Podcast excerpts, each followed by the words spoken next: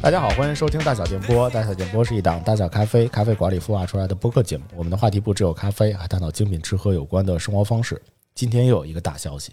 对，是今天又有大消息。大家好，我是马助理。啊！哎，你上一期好像都没有介绍自己嗯，你没 你也没介绍自己，你没发现吗？哦，是吗？那可不嘛，哦，嗨，反正大家都知道。嗯啊是是，这又是老哥俩裸聊节目，对对对，知道我是古四是吧？对，就是特别古老的一个寺庙。 你直接说自己叫雍和宫得了。有点心虚。 对，我要介绍一个好消息。嗯，呃，这个消息是这样的，就是我们在呃之前有一期节目叫做《咖啡除了喝还能干嘛》。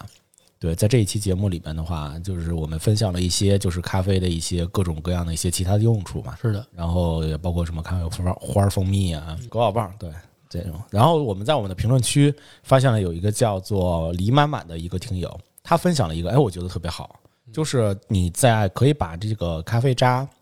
存起来放晾干，晾干了之后可以放一盒、放一盆儿什么的，都放在厨房的旁旁边，等你去。比如说你手切完蒜啊，或者是弄完鱼啊什么的的话，可以拿这个咖啡渣儿搓一搓，搓一搓手可以去味儿。哎，是我的觉得这个很很有意思。嗯，对，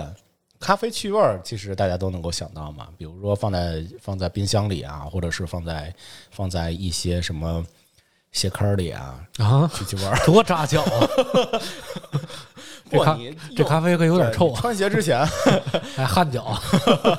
对对对对。但是我们今天不是一期聊咖啡的节目，是的，对，分享一个咖啡的小常识，马上呢就硬掰回来。硬掰回来，我就想起了伊 藤，不知道为什么每次一录这个这个水果酿的啊酒水果酿了酒系列，我都能想起在在这个在这个英国生活过的，吃着这个冰糖苹果的伊藤，啊，冰糖大苹果伊藤，哦对也呼唤伊藤什么时候赶紧回来。就是我们这个水果酿酒，我们觉得没你不 行，就是我们也想听听这个英国有没有什么。其他冰糖的东西， 什么冰糖柿子呀什么的，冰糖西红柿呀什么的， 对，回头找伊藤来，咱们好好的再重新开启聊一聊这个水果酿的酒。就是看这帮 British 到底都 干嘛，还能还能弄出点什么幺蛾子出来？对，今天就咱俩干吧。是对，今天是聊青梅酒，其实还好，英国可能不喝这玩意儿。对英国可能不喝，对，这三个哦国三国喝，哎，但你知道，我我在就是看青梅酒的这个资料的时候，嗯还真发现了一个小小的一个典故，嗯，就是你说三国有，确实是，但是《三国演义》其实是是谁写的，你知道吗？罗贯中啊，罗贯中嗯，罗贯中其实是这样的，就是我为什么要提到宋朝呢？是因为其实青梅酒嗯是在宋朝的时候开始盛情喝起来的。啊但是呢，罗贯中在写《三国演义》的时候，他把这个事儿推到了三国的时候，啊，推到三国是对吧？，推到三国的时候，《三国演义》里边哪里出现了青青梅酒？来，煮酒论英雄啊，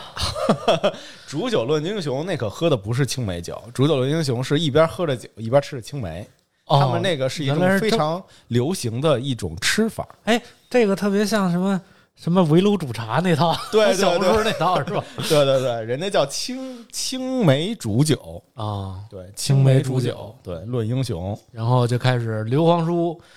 假吃不颠是吧？对然后装镊子，对，说哎呀不行曹操害来怕呀，为使君与曹耳，对对对，天下英雄唯你和我。嗯，这你看看这个多有意思。对，这尤个其咱俩然后后来这个两千年之后，然后由此刘欢唱出了《我和你》， 这不瞎掰吗？对对对，但是在两千两千零二十三年之后，对，咱俩坐在一块儿，也开始聊一聊你和 我也也没两千零二十三年，我说错了，一千八百年之后，一见八因百。为是公元年二二几年的事儿，对公元二几年的事儿而且我发现曹操啊，嗯也真的挺爱吃青梅的。是吗？对哦，还真是，还有一个典故叫做望梅止对，渴，望梅止渴对，嗯就在沙漠里边儿就想起青梅来了。是，然后刘哈喇喝哈喇子，和哈 喇，哎呦，真叫膈应， 哎呀，他可能就想起来和刘备一起来，对吧？是围梅围围炉煮茶煮煮酒嗯煮酒，对，青梅煮酒，是青梅竹马啊， 也是这 是一个事儿吗？这青梅竹马那竹是那， 是但竹是子的竹，对对对，但是也跟梅子相关。是是，李白写的一首诗，你会念吗？我真不这我真不会郎骑竹马来，绕床弄青梅。就觉得这个啊，意境啊，嗯绕床弄青梅。有那味儿了，对，同居长干里，两小无嫌猜。嗯，对，这个就就发展大家小时候搞对 象，怕长大找不着，对对，都绕床弄青梅吧还。真是我就这样，所以说，这梅子其实在中国的一些传统文文化的里面的话，它其实特别代表中国的一些呃历史的一些是时刻。是源远流长这文化，对，所以青梅，而且青梅，你知道，就是在非常非常早期，就之前说有人在挖那个殷墟的时候，殷墟殷墟、是指殷，朝呃呃商朝啊，商朝、啊商朝，对嗯商朝，对我这历史又那又是在这是儿是商殷嘛，是对是连起商来殷就是这么念，对对，商殷那个时期，就是在挖那个时期的时候，挖到了一个小碗儿，啊专门那个碗儿里面就放了一些梅核，啊对，然后于是就发现，哎，在殷朝的，就是在商朝的那一会儿的时候，人们就开始拿它，其实是当做厨房的一些调料，哦就是他们有有这样，当时有这样的一个说法，叫做梅盐。哦梅盐对，所以就是咸和酸的这个调料，结当时合是一个非常主流的去做饭的一个调味料。嗯嗯然后当时盐就是做做一些，就是加一些盐，就放点儿有点咸味儿什么嗯的，对，加点儿酸，对，就有带点风味儿对咖啡味儿就出来了，哦，对，就只大概是这样。但是它的酸当时是没有醋的，嗯醋是其实当时还醋没有当时没有酿造，对没有发明出来，所以在醋之前，大家为了在这个食物里边儿加上一些酸味儿，啊都会用青梅来高去级来去整，嗯这个就是青梅的一些，就是对于，所以在其实青梅酒在国内，就是在中国，其实是一个非常非常有又有悠久历史的是这样的一个这样的一个东西。是对对，你你喝过青梅酒吗？喝过，嗯我就其实一直没搞明白，就是嗯梅子酒是不是就是青梅酒？是一个东西，哦，那它为什么是青的呢？它是因为就是没熟吗？这我还真不知道，可能可能那种杏儿也不好吃，啊就酸了吧唧的吃着，啊就吃的特别让人腮帮子发紧。然后我我我觉得我常喝的青梅酒，我不是喝的梅见哈，啊因为我感觉市面上好像嗯没没有多少青梅酒，我喝的通常都是自己做的，啊就是好多都是朋友做的，然后给的我，就是直接加烈酒，然后再加黄冰糖，再加青梅，然嗯哦，后就放个放个多长时间？一个月俩月，一个月俩月嗯，然后就能喝了。然后哦颜色就随着时间的变长，颜色会变深。嗯哦然后有的更，我现在这工作单位也是自己酿青梅酒，哦，啊他说是自己酿，其实也是自己往里兑酒精啊。他发现酿不 出来，嗯，对他那个其实也是一个配置酒吧。啊，然后配置酒的话，我们现在喝的这款配置酒是二零二一年九月份酿的，它的这个通体的颜色就特别像红酒了。哦，对，它会随着时间的加长，颜色会变深。那对于我来变红说，吗那可能就是氧化了吧。哦，嗯，但是还挺清澈的，嗯虽然它氧化，但是它不浑浊，还是很清澈的。对，所以这个就是我提的那个问题，就是青梅酒是梅子酒吗？就是因为我应该我可是能大部看到很多的一些梅子酒其实都是发红的，嗯嗯，对，但是像青梅酒，我以为可能就是发绿的，嗯，嗯，结果不是发现的它可能就是一个，哎因为你它刚才毕竟那个表面的表面的这些绿的色素肯定到不了这个溶液里边嘛。你刚才还提到杏儿，嗯，对，其实它们俩是同属于就是从一个科的吧。对一个科的，它是蔷薇科，哦，然后杏属，哦，对，就是同一个属，属都是一样的。对，属相都是一样的， 嗨，也是属猪的。 不是人植物的属相，对不对？差一轮对，啊可能都是科目类的，嗯对对对对都是都是草木的这种属相，都不是那种，对不是人子鼠啊子鼠丑牛， 对，都不是这种动物的属相。也木命哈，都是对对对，所以当时其实就北方可能杏儿会比较多一点儿，是，南方其实大部分都有这种梅子，嗯，嗯，而且你知道梅子什么时候最好吗？什么时候它成熟？夏这梅子，这哦夏天啊，夏天，夏天什么时候？这我真不知道。夏天在芒种之后，芒种之后，啊，芒种其实就是现在咱们这期节目去播放的播出出来的时候的六月份左右，嗯，对，六月份左右。而且二零二三年的芒种其实是六月六，对，春打六九头， 我脑子里突然想起了那个赵玉荣， 对，所以我所以我奔出春打六九头嘛。 人民艺术 家赵老师，对对对， 阳历啊，阳历六月六日，对，这个这一年是二三年的芒种，但应该不是我们这一期节目播出的时候，这期节目应该也会在六月份来去播出。差不离儿，对，基本上就是梅子成熟嗯的季青梅节，，青梅成熟，而且是最好吃的一个季节。嗯而且为什么在这个季节还有一个，就是南方还普遍有一个讲究，就是南方在芒种之后就开始进入了梅雨季节。啊，是梅雨季，对就老下雨，对，梅雨季其实也是从梅子来的，就是正好在六月之后的时候，然后梅子下下来了，同时那个时候又下雨，下雨对于是他们就管它叫梅子酒、梅梅子雨。哦，我我我一直以为那个梅是发霉的霉呢，因为老下雨 潮了，对它后后来因为就是老下雨潮嘛，所以啊也有一个别称，就是发霉的霉、哦那样的一个别称。对，但是它的渊源确实从梅子来。从梅子开始的，对，就是就是梅雨嘛，有有梅子又下雨，就在家吃着这种小青梅，酸不溜儿的，挺好，还能做点菜。嗯，对，比如说像是贵州有一个叫做有一大菜啊，这菜可好了，我突叫做然我突然想起了杨幂那个，你没事 儿吧？笑死了，没事儿就吃溜溜梅。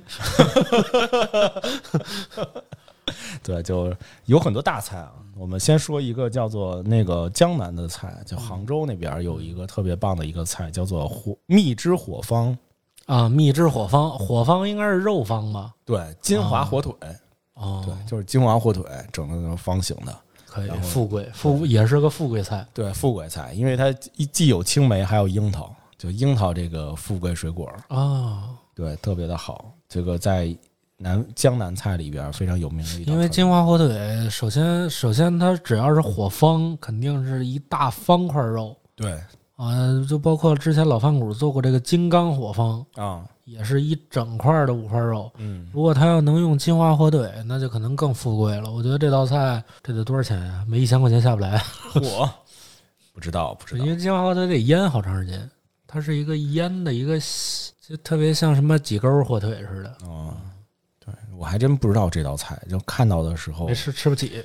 就可能我就连见这菜单的我都没见过，我是吗对我看见的都是什么西湖醋鱼、啊， 炸小鱼儿、炒西葫芦片儿， 摊鸡蛋，弹鸡蛋可还行，那是京椒好吗？ 这麻酱咸菜丝儿，对对，都是三合油的面条，小呃小虾不皮小虾皮子咕嘟豆 腐，对。痛风套餐这是还有一道用到青梅的一道大菜啊，在云南的大理啊，云南有一道菜叫做脆梅酸辣鱼，嗯啊，看这个叫法儿就觉得这鱼应该挺挺好吃的。是对，因为像酸酸菜鱼，其实大家都有有有很很好的一个印象嘛。但是就是青梅，其实它在这个这道菜里边主要做的是主要作用是去那个鱼腥，啊，去鱼腥味儿，对，去鱼腥味儿。拿青梅去去鱼腥，就非常的纯天然，是嗯而且又是酸辣口味儿的，做成了一个酸辣鱼，又它是多炒了一种嗯的啊水果的这种香味儿，对，而且像云南那边的不就爱加点什么水果吗？是是，对什么木瓜呀什么木瓜的，酸木瓜什么煮个鱼汤，对，好像他嗯们什么都爱用点酸，对，然后嗯，云南还挺好的，对。都比较原始，肉也比较好吃，对，所以你看，就是梅子，其实，在各种各样的一些用品菜肴上里边儿菜其肴实里都边能儿。看见。对对对，所以乌梅跟青梅是一回事儿，跟梅子是一回事儿 吗？好，哎好，好像乌梅梅我还嗯真不知道，是吗？但我乌可以跟你聊一聊，就是梅子，其实它它它分三大类。啊分三类，对，就首先大家知道的梅花嘛，嗯，就这是是一个东西吗？是是，这就玩意儿梅长吗？梅梅梅树啊，嗯其实它有两种，嗯一种是就光开花不结果的，啊，就就还那有个一就那种叫什么墙角树枝梅，林还什么独自开那 个对，啊，懂 了。我怎么觉得像你说的，像那个一枝红杏儿出墙来，你 你怎么老聊这个生活作风问题呢？哦嗨，对吧？对，这不是在酒店旁边嘛？哎呀一个别这么么说，刚上去一姑娘，我瞅她刚跟门口一光头大哥聊，呃，咱们回来啊， 对，这节目价值观得正一点嗯对。对对对对对，然后对吧？然后刚才讲到哪儿了？对吧，讲到那个梅树是吧？对对对，不只会开花的观赏对梅，嗯只会观观开花的观赏梅，还有一种呢，就是会结果的。会结果的这结果呢，会有三种，会结三种果。嗯第一个呢，叫做白梅，白梅，对它的它的那个果实呈黄白色，就有点像杏儿的那个颜色。嗯然后呢，质苦，很很粗糙，嗯核大肉少，有点就是咖啡豆的那个，胡大肉对，少，核大肉少。它就一般来制作梅干儿，梅干儿，对。然后青梅就是其实就是南方就很喜欢的，有的有的就直接拿来吃了，有的嗯就直接拿来酿酒了，或者是做一些蜜饯。哦，嗯蜜就是饯它那个肉果肉呢可能会相对更多一些，是，汁水更饱满一些。而且感觉也更酸。对，还有一种花莓果，花莓果儿，花莓果的话主要是用来做做陈皮，做陈啊皮梅，哦陈皮梅，所以以它会更酸。哦，就一百二十块钱一两那个是吗？ 一千二百块钱一 斤，对，你说的那个幺十颗 五十，太高级 了，我在菜刀里也没见过没有，就是你去什么什么这些商场，啊。你见着那些卖那些梅干儿的，嗯，你问问他，嗯你这东西多少钱？你看看他是不是说五十块钱一 两，然后一两差不多就这一小碗，一小碗，嗯对梅干然后儿。一一百二，但是梅干儿其实还得益于就是梅子它里边的这个酸度，我不知道就是咖啡它的那个酸度有没有这种测量的方法啊？当然不是有那种测量甜度的嘛，我不知道酸有没有测量方法。但是如果有这种测量方法的话，可以对比一下。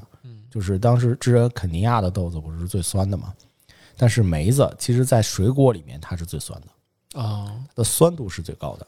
对它的高的这个值基本上含量是有机酸啊，有机酸的含量在百分之五左右，有的高的甚至超过了百分之六点五。我哦还真是，你看我们自己喝的那个酸梅酒，当时我去那家单位的时候，他先拿这酸梅酒给我喝，嗯他说你觉得这支酒能干嘛？嗯我说我觉得它完全可以作为一个常饮，可以直接兑苏打水儿喝，嗯或者直接代替柠檬汁儿使用，啊，因对为它是又酸又甜，又有梅子的，又有梅子那种清香味儿。对它，而是且一它那种润酸，，对，那它那种酸其实酸度很强，但是酸质很好。不是那种尖锐的酸，对对对，就不像是像柠檬汁儿似的，就是对对有的对对柠檬是那种很是尖的，锐，啊它是有一种清香味儿，但是它嗯酸度高，酸质好。就像有的时候像那种辣椒似的，就是像有的辣椒是它辣嘴，有的辣椒是它辣心，还有辣哪儿的？ 还有辣喉咙的。没往底下辣了是吧？ 我这个得体检 了。我怎么觉得你又想到那两头烧的事儿？你老往这方面上引，就老往什么男科这方面引。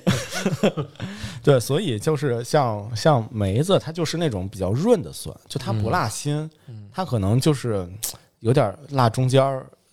那一段儿的那 种那种样的一个一个感觉的酸，嗯，所以它还是相对相相对来说，在水果里面可能又会比较受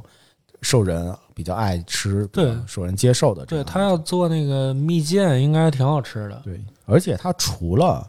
像有机酸这样的一个含含量以外，它还包括还有像柠檬酸、苹果酸、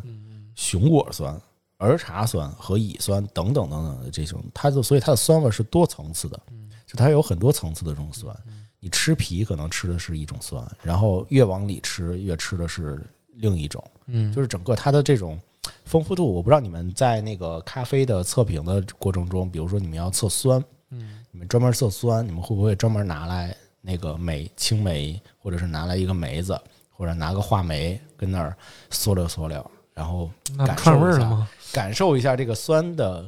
记忆我对是是是会有记忆的，比如说会多吃一些水果，啊那，可能不同类型的同属性的一些水果，比如说橙不带带带带皮的橙子、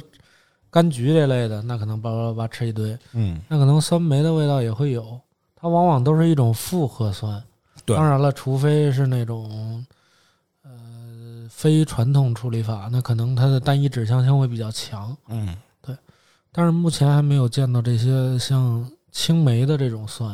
哦目，前还没有发现到。青梅的酸好像比较特殊，是的，嗯，它又有一点，它是比较清新，特别像植物新鲜植物所带来的酸，但是又有点儿像苹果，又有点儿像像这些核果类的这种这种。就我的感这觉，种食物我我感觉是它有点像又吃杏儿又吃李子，然后嗯是又这吃酸苹果，对，你看都是核果类嘛，对对吧？都是对核果类的，它不像那种柑橘类的酸，对它是完全不一样的。对，所以吃一个青梅就可以把这三种水果全吃了，就感觉挺好的。你要这么说，我也不抬杠。 你要说吃吃一卤煮就能把什么肺头、大大肠、火烧、豆腐都能吃了，来吧，说到梅，你还能想到什么？想想什么？梅花三 弄，嗯，梅花三弄不是一个戏吗？没你不可。 你没事儿吧？ 我不知道为什么老能想起这个。今儿咱标题就叫你没事儿嗯吧？对，那家你吃过那个，那还挺好吃的。啊，没你你说真有一个叫没你没事儿吧？你不知道杨幂那广告吗？不知不知道那？杨幂代言那溜溜梅的广告，你哦没事儿吧？ 这可能我也是充不起会员，就老得看那广 告。没事儿吧？没事儿吧？你没事吧？你没事吧？没事儿，就吃溜溜梅。没事就吃溜溜梅。嗯，梅子其实常见的市面上那种梅梅叫梅见的一个梅子酒，哦，没见你喝过吗？我我应没喝该过，但应我该到处是都能见到。啊，对，应该是三得利那个那个那个厂牌酿的。是但是我觉得它的那个厚重感比较低，可能为了要符合普罗大众的一个口感吧。嗯。然后相对于而言，甜度也会稍微比较低一些，但其实还行，只要是它主要也比较顺滑，能顺饮下去。嗯，你觉得没见不是没见那个酒干吗？酸吗？不酸，它把酸味儿处理的其实很淡了。所以为什么我还是觉得我特别喜欢自己在家里做的，啊，因为我觉得这做这东西很简单，就买一个密封罐儿，买点杏儿，放点糖，就一扣盖儿就完事儿了。只要哎出别人来的这不是杏儿酒吗不是不是青梅，sorry，、哦买点青梅我。老说杏儿，对我总认为核果类水果都是一个东西，对，其实它都是一个属相嘛， 嗯，刚那说差不了多。都属猪。五行属木，嗯，你你我我我还真在北京，其实挺少见着有卖青梅的。少，一般都是淘宝买，哦，你在淘宝买？嗯嗯，然后青杏儿比较多，但是青杏儿没有卖的，嗯，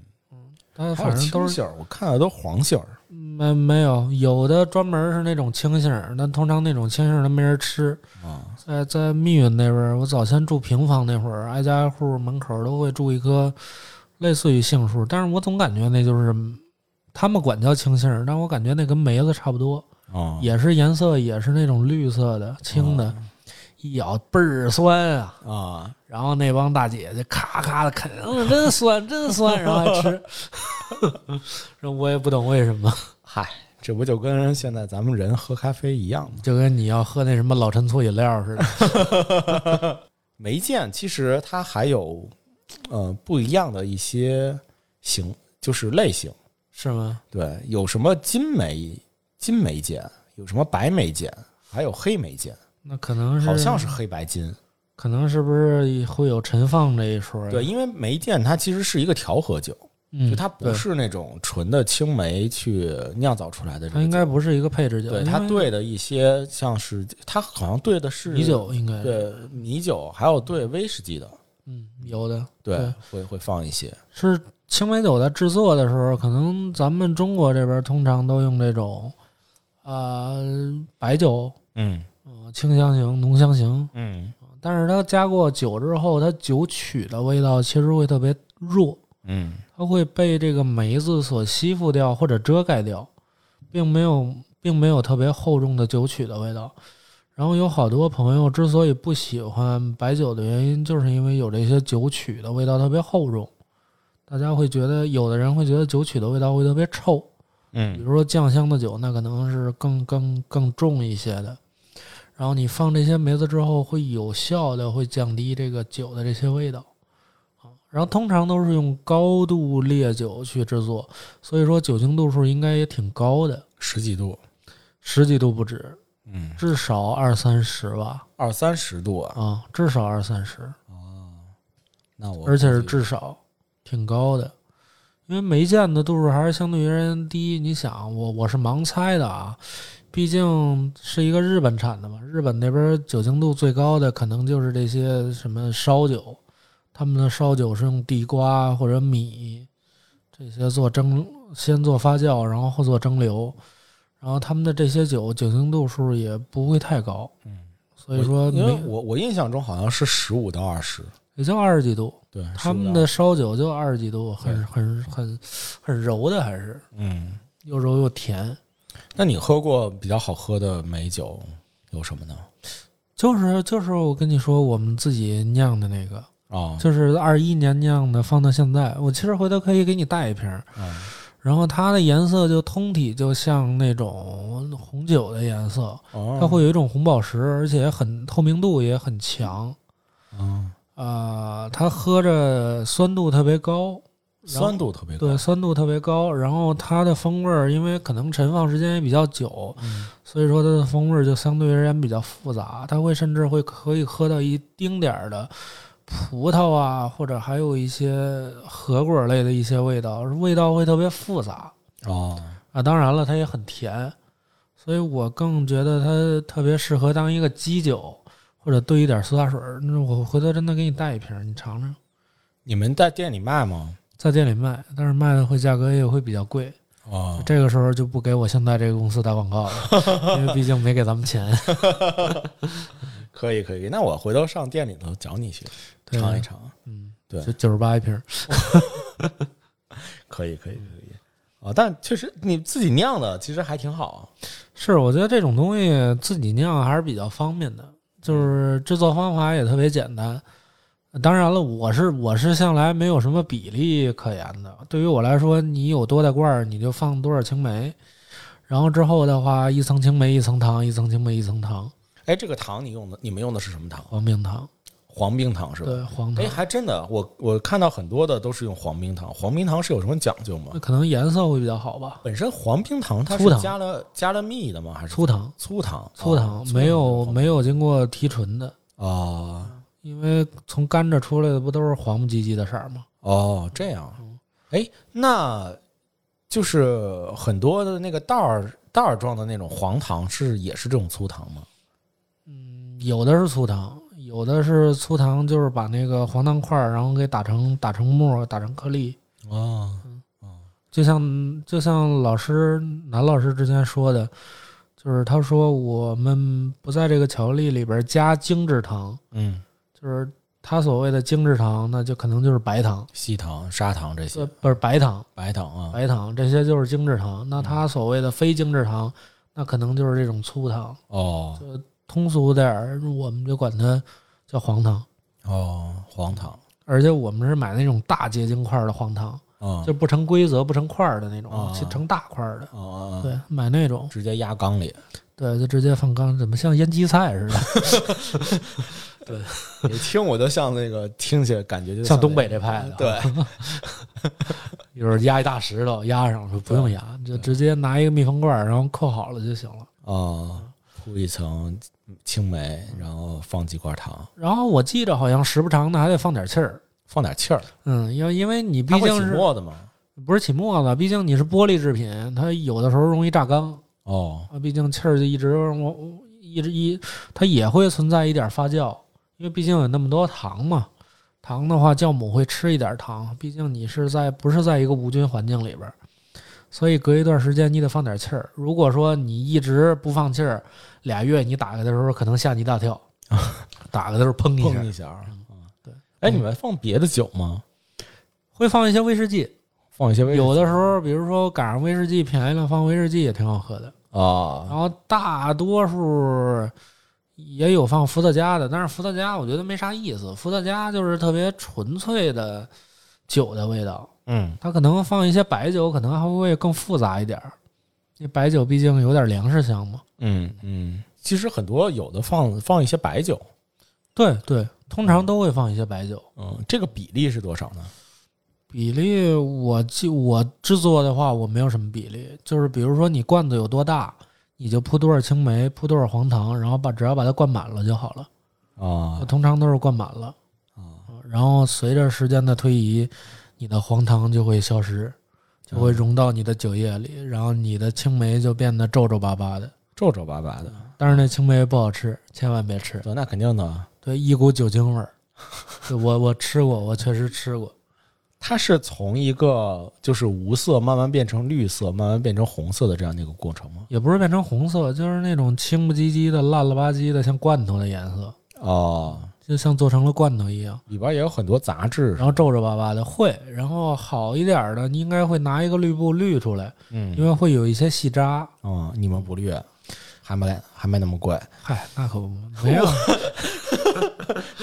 黑心商家。一个纯手工的做法。完了之后，可能作坊指不定 指不定出来哪罐跟哪罐可能都味儿不太一样。那可不，这这才是大自然的力 量啊。这就告诉你，这单一桶的我们这个，哦单一桶对对对单单单一玻璃桶， 哦。除了这个，你还喝过别的一些比较好喝的一些青梅酒？其他的我们试过用青梅酒做基酒，然后再泡荔枝，哦，嗯，青梅酒加荔枝，对，然后或者还有泡一个菠萝的，嗯，但是挺难 喝的，就是难喝到就是瞎泡啊。对难喝到什么地步吗？它泡出来不知道为什么，可能是这青梅酒跟这菠萝一块儿，就是它兑出来有一股又苦又甜，酸味儿还降低了，然后还有点油漆味儿。油漆味儿对，这个味道是很神奇的。啊，但是他们兑了那个荔枝的味道可能比较淡，但是还不哦错，就是稍微有那么一丁丁的荔枝的香气。哦这都是我的这些前任，这个这公公公司的同事们，啊，嗯、瞎整的， 给我整了五六十坛子酒，对，就你这款 SKU 就是胡胡整，对，胡来还能卖这么贵？ 对，然后每个月还让我盘点，哎， 还让我，然后财务还说你卖卖呀，这么多货，你赶紧卖卖呀。 我说你就酿这个，有人要不你卖两瓶儿，那你这还我说要不你你先把那菠萝酒喝了。我记着我先，我老板卖之前，我说说说说先喝一下那菠萝酒，我说来您干了，然后他喝完之后直咳嗽， 说咱这到了呗，要不？怪不得马助理这么着急送我呢。那可不嘛， 那青梅酒还是很好喝的啊，就是那个泡了菠萝的不好喝，泡荔枝的还可以，然后但是那个已经销货销的也挺快的。我真心觉得，就是咱就说水果酒这个品类上来说的话，好像大家普遍比较就是接受度比较高的，或者是普遍它的普及率比较高的，好像就是梅子酒。对，它毕竟是个配置酒，然后它喝起来也是甜甜的。你看咱们说的其他的酒，可能喝起来还需要一丁丁的一个门槛儿，啊嗯比如说像之前咱们提到了苹果酒，嗯，啊咱们还还说过什么酒？还说过梨酒，啊，对，梨酒，你像苹果酒跟梨酒，通常都是由这个葡萄酒庄园去酿造的。对，嗯，那可能它还带一点沙口感，可能大部分人都会屏蔽掉，因为它美酒毕竟是起源于咱们国家嘛，嗯。所以可能多多少少有的家庭也都会喝过。哎，那你觉得就是青梅酒，它就着什么样的吃食会比较的好一点呢？哎呦，说到这儿了，我觉得青梅酒，首先我觉得青梅酒特别适合配一些坚果类的一些小食，哦我是这么考虑的啊。虽然它酸度很高，就是可以配一些清口的菜，但是对于我来说，它还是比较适合配一些坚果类的。啊，因为它首先它甜度足够高，虽然它酸度很高，但是它甜度也会相对于人比较高，哦，所以我觉得会吃一些脂肪类比较足一些的坚果，大腰我觉得会果，更合适，大像杏仁儿腰果啊、碧根果啊嗯，或者巴旦木啊，巴旦哦木，对我觉得这些会比较合适。然后入配菜的话，我觉得应该是不太合适的，是吗？嗯你觉得就饺子好吃吗？ 好不了。它不酸吗？它酸归酸，但是它太甜了，太毕甜了竟它毕竟有那么多糖在里边儿。哎，还真有人就是就饺子蘸醋里边还放点白糖的。有好这个的，还有有好这个的还还有蘸酱油的对呢。对，可东能北那边都蘸酱油，可能都在自己的基因里想到远古时期自己的一些祖先曾经在醋之前的这段时间，就是拿在古巴生活过，对，拿饺子蘸青梅酒，饺子饺子饺子配甘蔗，对， 所以饺子救酒可能救的就是青梅酒，这这有点胡掰了吧？嗯硬掰嘛，这不就是？对，但我其实觉得它可能配一些就是米食、米类的、米面一类的这些吃的，应该也会挺好吃的，因为它比较的，就是比较的平常。 没有，它比较厚重，我更是觉得不应该配主食，因为这样本来主食就挺腻的了，然后就喝着就更腻了。哦除非你兑一些冰块儿，然后再倒点儿气泡水儿，哦，这样的话会稍微好一点，好很多，行吧，应该会好很多。那你这个这这个口味又跟我这不一样了。可不吗？对，刚一起喝了个百事可乐，这现在又分出两派对阵营了。也可乐加冰，也可乐加柠檬，嗯到了。了吧？嗯 行吧，嗯，我觉得也聊的差不多了，是的，要不咱们这个青梅酒就先聊到这里头。好的，还是非常的想念伊藤，我们可以一 起对，我们可以一起聊聊这个英国是怎么吃这个冰糖青梅的。 不知道为啥，我每次想着伊藤，我都想着我我脑海里都会浮现出他拿一根火筷子，然后通着一根什么大苹果，上面浇上糖稀。 哎，你有那感觉吗？有那感觉。自打他跟我说完什么梨呀、 苹果呀，对我甚至都会想到伊藤拿着土豆 蘸蘸一层糖。 是的，想念伊藤，呃，干希望伊藤赶紧这个回归，我们还能拓一个新品类，就比如说像什么蔬菜酿了酒什么的。 对，挺好，挺好。我觉得酒这个块儿真的是可以再好好的去聊一聊。是的，对，青梅酒的这一期稍微的略显的单薄，但是单薄一点。对，但是其实青梅酒本身是好的，希望是大家的都能都能够多多的一些尝试。对，然后也欢迎大家自己在家里边儿进行一个酿造，也到夏天了，在夏天酿造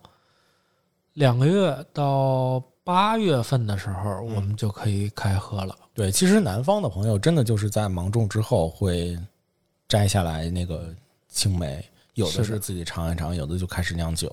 就这样的话，其实是一个非常好的一个季节。我而相信且能你可以多酿一点儿，可以喝到明年的春天，可以对酿两桶。对对，然后这个东西是可以过冬的，而且这个东西对于我来说也是可以保存，也是可以陈年的，对因为它里边糖度也很高。对于我来说，糖度任何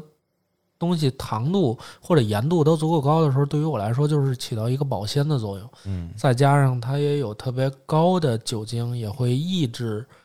酵母菌在里面发酵。对对，所以说保存大家是一点问题都没有的。对，不用担心保存的问题。对，然后你要买酒酿造的话，直接买那种最便宜的就行了。嗯呃，当然了，尽可能买点纯粮酿造的。你要买买固液酿造的啊也可以吧，反啊正问题都不大。毕竟青梅都会把这些酒酒精的这些味道都会遮盖掉，不行就按照你的配方整点威士忌，有道理。对，然或者后搁伏特加，嗯，卖到你们公司来。我们不 买。哎，我突然想起一个事儿来，你突然说到这儿，就是我之前在大小咖啡上班的时候，有一个小伙子拿着六瓶冷萃原浆，哦就是冷萃咖啡的原液，啊，他让我尝。哦，哎，你觉得怎么样？你想，都出于出于朋友介绍，我就说，嗯，这个还行，我稍微比较喜欢这个，我比较推荐这个。嗯，当我每个都试完之后，你猜他跟我说啥？说什么呀？你觉得挺好吧？你买吗？我是一个做咖啡的，我是一个咖，我们在一个咖啡店上班。他问我：“你买我的冷萃原浆吗？” 就是我觉得你相当于没拿我当人啊，这是。 我是一个种西瓜的，我还用出去买西瓜吗？嗨，保不齐也吃吃别人地里边的西瓜嘛。就我当时就觉得，我说你是拿我当傻 boy 吗？他真是要卖给你是吗？真的，真他当时还挺认。心是要卖真。他说我可以卖个比，我可以稍微便宜点卖你。我说你知道我拿这豆子比你拿的要便宜得多吗？他就这么看着我。我说因为我使用量大呀，你凭什么觉得你可以卖给我呢？ 对，这这只是一个小插曲啊。对，还是回到青梅酒这边，嗯，欢迎大家动手做起来，买一个密封罐，买点青梅，换点红冰糖，再买点酒，一泡就完事儿了。记得定期给它放放气儿。嗯，我相信很多南方的朋友也会对于这个青梅酒喝可能会更熟悉一些。是的那如果大家有喜欢喝青梅酒的，或者是有一些青梅酒的一些小故事啊什么的，都可以来跟我们来去分享。对，